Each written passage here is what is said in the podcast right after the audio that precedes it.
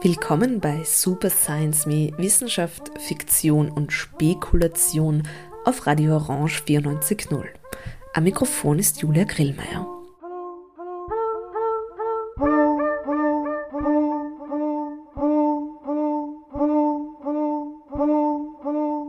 Wir haben ja gerade eine kleine Sommerpause eingelegt, aber nun gibt es eine neue Episode von Super Science Me und in dieser Ausgabe September 2022 geht es um Literatur, wie so oft bei uns. Es geht auch um ein ganz bestimmtes Genre. Ausnahmsweise ist dieses Genre aber nicht unbedingt in der spekulativen Literatur, also der Fantastik oder der Science Fiction verortet. Aber dieses Genre ist ein sehr spannendes Beispiel dafür, dass es sich immer lohnt, solche Labels und Genrebezeichnungen ganz genau zu betrachten und auch hinter Vorurteile zu blicken und auch diese Vermarktungslogiken, die mit solchen Genres und Labels einhergehen, ein Stück weit offen zu legen und zu hinterfragen. Heute geht es um die sogenannte Chick Lit. Und Super Science Me darf heute Auszüge aus einem Gespräch mit der absoluten Chick Lit Expertin präsentieren, Sandra Foley. Sandra Foley und ich haben gemeinsam an der Komparatistik der Uni Wien, also am Institut für vergleichende Literaturwissenschaft, studiert und dann auch gearbeitet.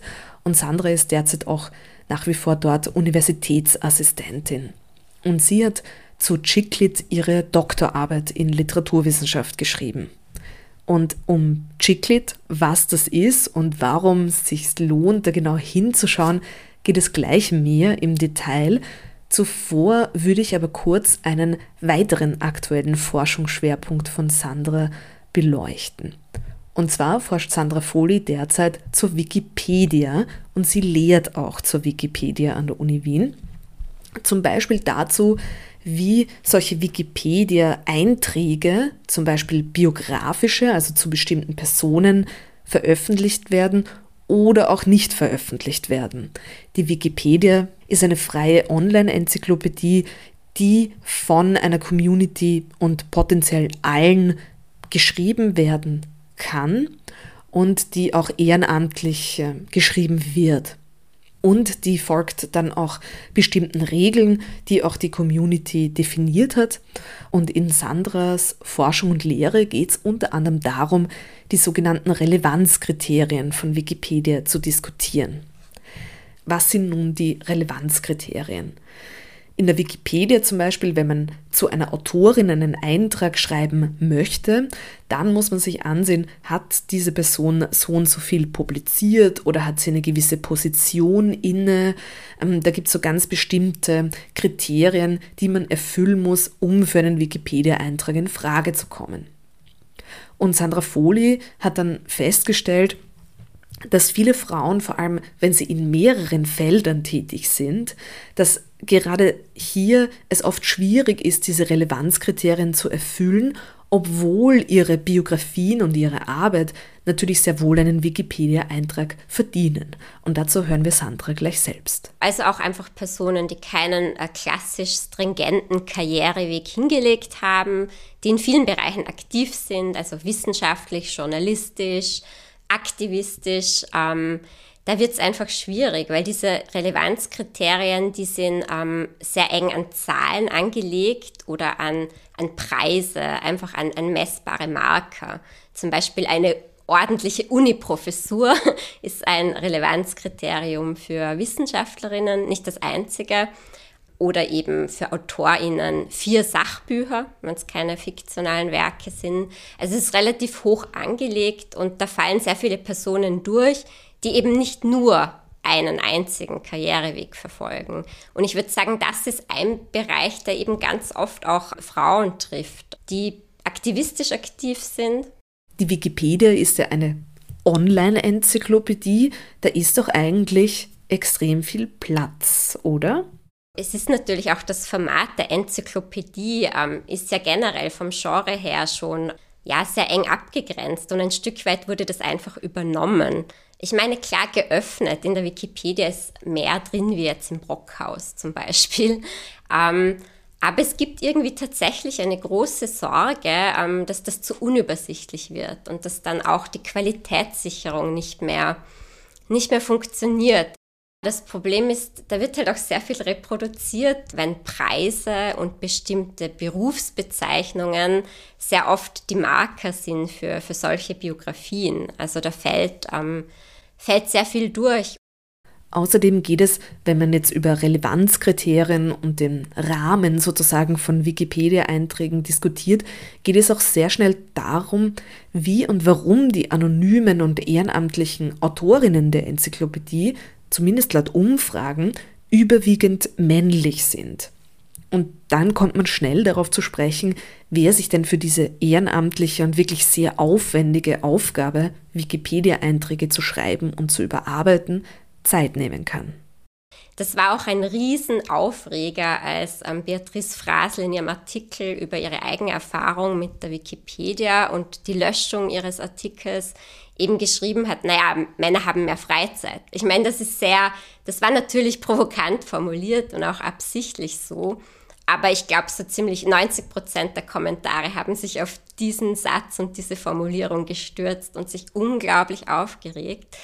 Ähm, wobei natürlich das, was dahinter steht, einfach wirklich ein reales strukturelles Problem ist, dass Care-Arbeit größtenteils einfach immer noch von Frauen und unbezahlt verrichtet wird.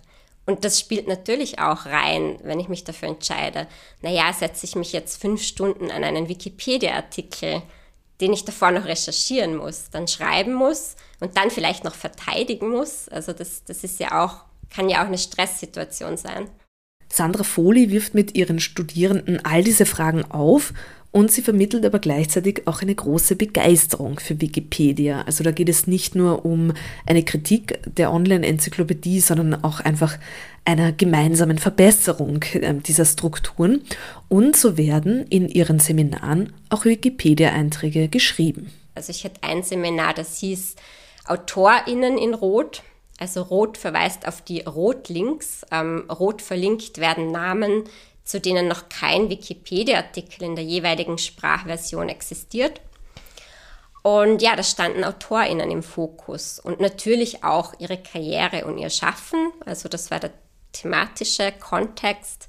Und jetzt, ähm, ganz neu, ähm, schreiben wir Artikel über literarische Werke, weil mir auch aufgefallen ist, dass das eine extreme Nische ist und sehr ähm, ja, erst sehr marginal irgendwie ähm, ähm, aufgearbeitet wurde. Also es gibt über kanonische Werke sehr oft eben auch von ähm, Männern, weißen Männern, also Thomas Mann und so weiter, die sind sehr gut vertreten, auch ihre Werke in der Wikipedia. Auch zu Recht, aber es fehlt unglaublich viel. Also auch postkoloniale Klassiker, feministische Klassiker, in einem Seminar bin ich ähm, draufgekommen und ich war sehr überrascht, dass es keinen Artikel über White Sargasso gibt, also den Roman von Jean Rees, der ja sehr, sehr berühmt ist und ähm, eigentlich auch als Klassiker geführt wird schon. Und ja, dann haben Studierende auch einen Artikel darüber geschrieben, der übrigens sehr, sehr ähm, intensiv abgerufen wird. Genau. Und da entstehen jetzt circa 30 Artikel über literarische Werke. Nun aber zu Chicklit. Was ist Chicklit? Einerseits eine großartige feministische Buchhandlung in der Kleeblattgasse 7 im ersten Bezirk in Wien, die sich natürlich auch mit einem Augenzwinkern so benannt hat. Chicklit ist aber auch ein literarisches Genre. Und jetzt kommen wir nochmal zur Wikipedia. Was sagt denn die Online-Enzyklopädie zu Chicklit? Hier wird das äh, wörtlich etwa als Mädels- oder Tussi-Literatur übersetzt und sinngemäß steht hier die Definition seichte Literatur über oder für junge Frauen. Chick aus dem Amerikanischen ein informeller und oft abwertender Begriff für ein Mädchen oder eine junge Frau und Lit, Literatur. Hier geht es also um Belletristik, sogenannte Belletristik, also schöne Literatur, Romane, Kurzgeschichten etc., die von jungen Frauen geschrieben sind. Da geht es sehr oft um das Alltagsleben von jungen Frauen und auch die Zielgruppe ist eine junge weibliche Leserinnenschaft. Die bekanntesten Beispiele, die wirklich auch eigentlich immer als erstes auftauchen, wenn man über dieses Genre spricht, ist Schokolade zum Frühstück im Original Bridget Jones, ein Roman von Helen Fielding und natürlich Sex and the City, das ist ein Buch von Candace Bushnell, das dann auch als Vorlage für die gleichnamige Fernsehserie diente. Und sowohl bei Bridget Jones als auch bei Sex and the City sind natürlich die Filme, die Serien äh, weitaus bekannter als die Romane. Sandra Foley kann noch viel mehr über diese beiden Texte und über das Genre generell berichten, wobei wir weniger über einzelne Texte und Autorinnen gesprochen haben, sondern vor allem darüber, wie man denn mit so stark in eine Richtung konnotierten Labels umgeht und in diesem Fall auch mit so einem stark gegenderten Label überhaupt umgehen kann. Und da hat mich Sandras analytisches Auge auf die Zusammenhänge und ihr gleichzeitig extrem sorgfältiges Lesen dieser einzelnen Texte immer sehr, immer sehr beeindruckt. Wir haben im Kontext von feministischen Lesarten von Chiclet gesprochen und das wird auch gleich Thema sein. Zuerst hören wir aber von der allerersten Begegnung, wie Sandra Foley auf Chiclet als Label aufmerksam wurde und was sie daran dann als Forscherin gereizt hat. Ich war in Wien in einer Filiale der Buchhandelskette Atelier und stand vor einem freche Frauenregal, ähm, das halt mit lauter rosa und pinken Büchern gefüllt war und es hat mich total ähm, irritiert. Ähm, ich bin dann auch weitergegangen und habe mir gedacht, oh je, ähm, ja, interessiert mich nicht. Dann bin ich aber auch nochmal zurückgegangen und habe mir gedacht, das ist aber auch irgendwie org. Also es ist ein Frauenregal, an dem ich vorbeigehe, weil es pink ist irgendwie und weil es schlimm benannt ist. Also freche Frauen im Zusammenhang mit Literatur ist in vielerlei Hinsicht schwierig. Also da wird eine Infantilisierung betrieben, eine Sexualisierung und der Wert der Literatur wird ja, diesem Regal im Vorhinein abgesprochen. Und das war so der Punkt, wo ich mir gedacht habe, ich möchte mich näher damit auseinandersetzen, wie und warum Literatur so benannt und vermarktet wird.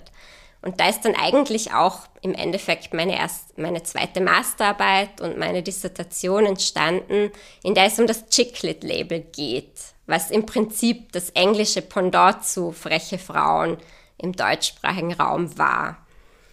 Frauenliteratur, freche Frauen, Chicklit, pastellfarbene, rosane Bücherregale, wo von jedem Buchtitel ein Stöckelschuh blitzt, da geht man vielleicht mit einer gewissen, auch berechtigten Vorsicht daran. Aber ein gewisses Verlernen bzw. ein direktes Adressieren von eigenen Vorurteilen stand am Anfang ihrer Auseinandersetzung mit Chiclet, erzählt Sandra Folie, und blieb auch für sie wichtig und war dann auch eine Quelle von eigentlich sehr spannenden Begegnungen und Forschungen. Ja, und das ähm, hat mich dann jahrelang beschäftigt und da habe ich auch sehr viel gelernt, also was die, die Vermarktung von Büchern angeht. Und also auch Don't Judge a Book by its Cover. Ähm, in diesen Regalen steht natürlich alles Mögliche, also leichte Unterhaltungsliteratur, die auch ihre Berechtigung hat und die ja auch Männer schreiben und die dann aber trotzdem nicht in so einem Regal ähm, ja, gestellt sind. Ähm, und auch ganz spannend, wie solche Bücher dann wieder reisen, also auch in andere Sprachräume. Es ist ähm, sehr interessant, dass zum Beispiel sehr politische Romane von Frauen aus, ähm, aus Asien zum Beispiel hier dann oft als romantische Komödien vermarktet werden, was völlig irreführend ist. Natürlich in der Hoffnung, ein bestimmtes Zielpublikum anzusprechen und eine Schiene zu bedienen, die sich gut verkauft, aber dadurch verschwinden diese Bücher oft völlig aus der, aus der Wahrnehmung. Die werden dann nicht rezipiert. Und auch die Leserinnen, die einfach gerne Liebesromane lesen, sind schlussendlich enttäuscht, weil ähm, der Inhalt nicht mit dem Klappentext und nicht mit dem Buchcover übereinstimmt. Also das war eine sehr wichtige, sehr generelle Erkenntnis und etwas, das ich sehr oft angetroffen habe, dass Bücher auch international ähm, na, nach bestimmten Genrekonventionen vermarktet werden, die einfach auch teilweise gar nicht mit dem Inhalt übereinstimmen. Was hat denn nun Chicklit als extrem gegendertes Label für ein Potenzial für feministische Aneignung? Dazu muss man gar nicht lange suchen, sagt Sandra Foley. Also das Label begann nicht mit Sex and the City und Bridget Jones, die aber auch natürlich ein feministisches Potenzial in sich haben. Das Label begann tatsächlich mit einer Sammlung von Kurzgeschichten, die Chris Messer und Jeffrey DeShell rausgegeben haben. Das war schon Mitte der 90er, 1995, das erste Buch.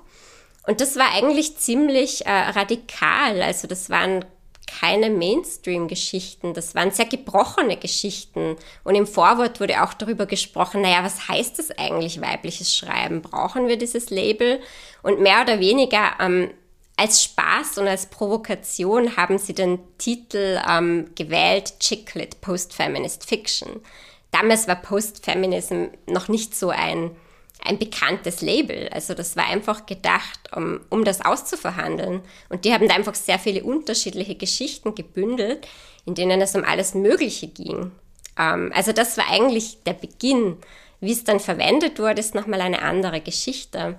Aber auch die ursprünglichen ähm, Romane wie äh, Bridget Jones' Diary oder Sex and the City ähm, sind sehr viel weniger klischeehaft, wie sie oft dargestellt werden und auch wie sie verfilmt wurden.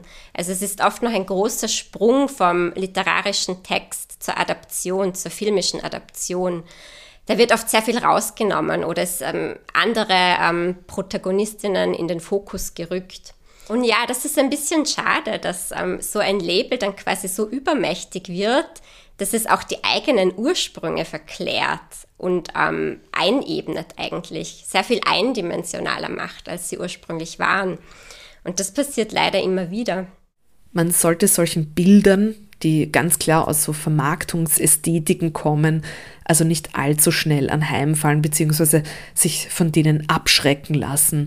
Es lohnt sich genauer hinzuschauen und die Texte ernst zu nehmen, sagt Sandra Foley lässt sich die Entwicklung von Chicklit und ähnlichen Labeln der Frauenliteratur in die Geschichte der Frauenbewegung einordnen? Auf jeden Fall. Also wenn man zurückblickt, erkennt man, dass eigentlich mit jeder Frauenbewegung meist auch eine Welle oder eine neue Frauenliteratur ausgerufen wurde. Also das hat auch System. Ähm, und es geht auch meistens in beide Richtungen. Also neue Frauenliteratur wurde sehr oft auch als feministische Literatur, frühfeministische Literatur schon im, im späteren 19. Jahrhundert, ja, besprochen, aber dann auch immer wieder sehr belächelt. Also das ist immer dann auch wieder, naja, das ist halt so politische Literatur, das ist irgendwie interessant und, und vogue vom äh, Thema her, aber hat literarisch nichts zu bieten. Also das sind immer so die zwei Fronten und die spielen sich eigentlich durch, also auch in den 20er Jahren dann wieder,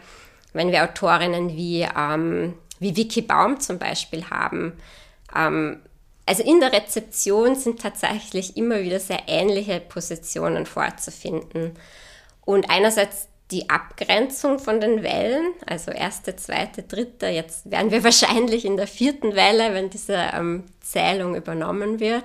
Und da kann man aber auch sagen, dass einerseits sehr viel gleich gemacht wird, also Frauenliteratur oder neue Frauenliteratur, immer wenn das benannt und einer Welle zugeschrieben wird, wird immer gesagt, na ja, politisch hat das was, aber literarisch hat das nichts.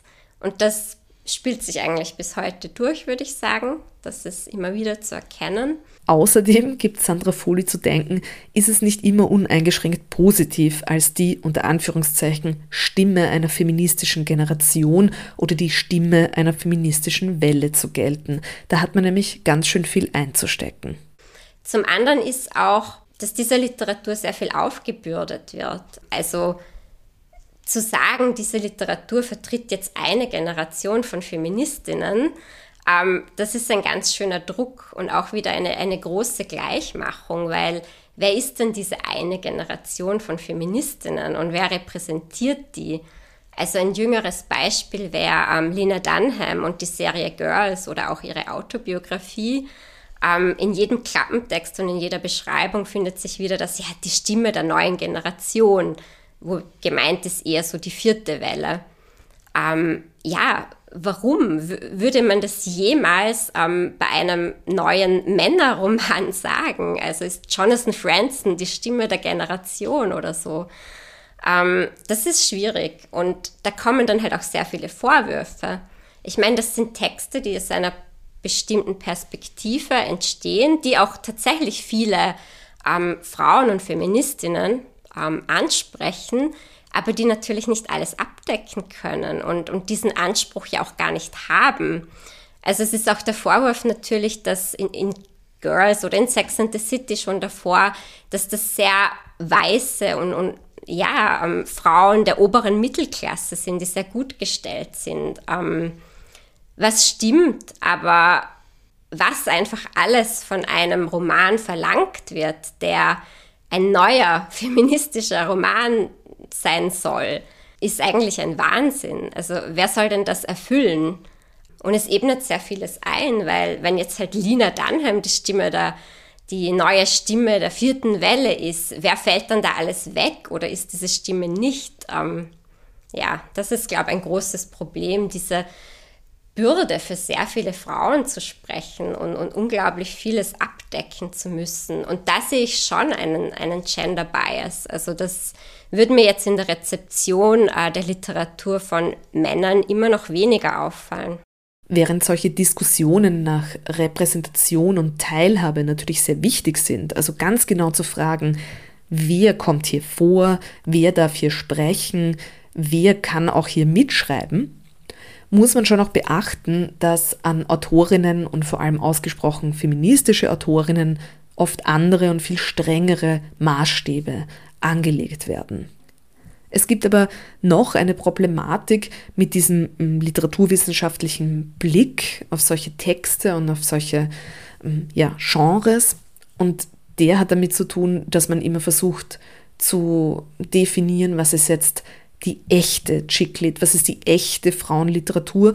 Und dazu blickt man sehr oft auf die ersten Texte, die man als solche definieren könnte. Aber das ist nicht unbedingt immer die interessanteste Frage, wie Sandra Foli zu bedenken gibt.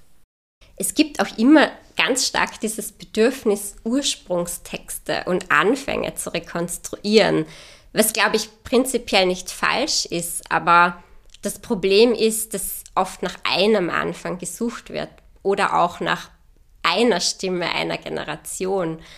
Und das ist uns oder LiteraturwissenschaftlerInnen oder LeserInnen ganz allgemein oft sehr schwer fällt, multiple Anfänge zu sehen. Und die gibt es oft. Also es passieren oft einfach sehr ähnliche Sachen und Bewegungen an unterschiedlichen Orten dieser Welt, in unterschiedlichen Sprachen. Und es gibt oft mehrere Anfänge. Also auch bei der Chicklit, es werden eigentlich immer Bridget Jones Diary und Sex and the City genannt.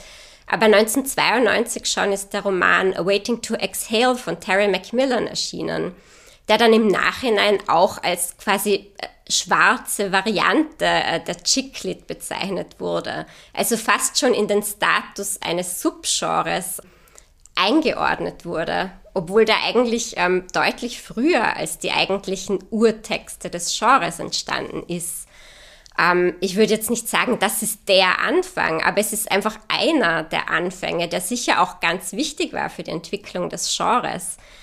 Und zu sehr ähnlichen ähm, Zeiten, also auch Mitte der 1990er Jahre, gab es eben auch spannende Romane in Indonesien, in, in China, die alle ähm, ein Stück weit mit dieser dritten Welle mitgehen oder zumindest die Frage stellen, was ist Feminismus heute? Und wenn wir diese vielen Anfänge anschauen, dann haben wir eben auch diese Feminismen, aber auch diese eine Bewegung. Also es gibt eben die Gemeinsamkeiten und die Differenzen, die man halt auch ein Stück weit aushalten muss, denke ich. Und das ja, fällt gerade Literaturwissenschaftlerinnen oder Personen, die das geschichtlich rekonstruieren, oft ziemlich schwer, glaube ich. Das ist doch was, was man sich für eine ganz allgemeine Auseinandersetzung mit Literatur, mit Popkultur zu Herzen nehmen kann.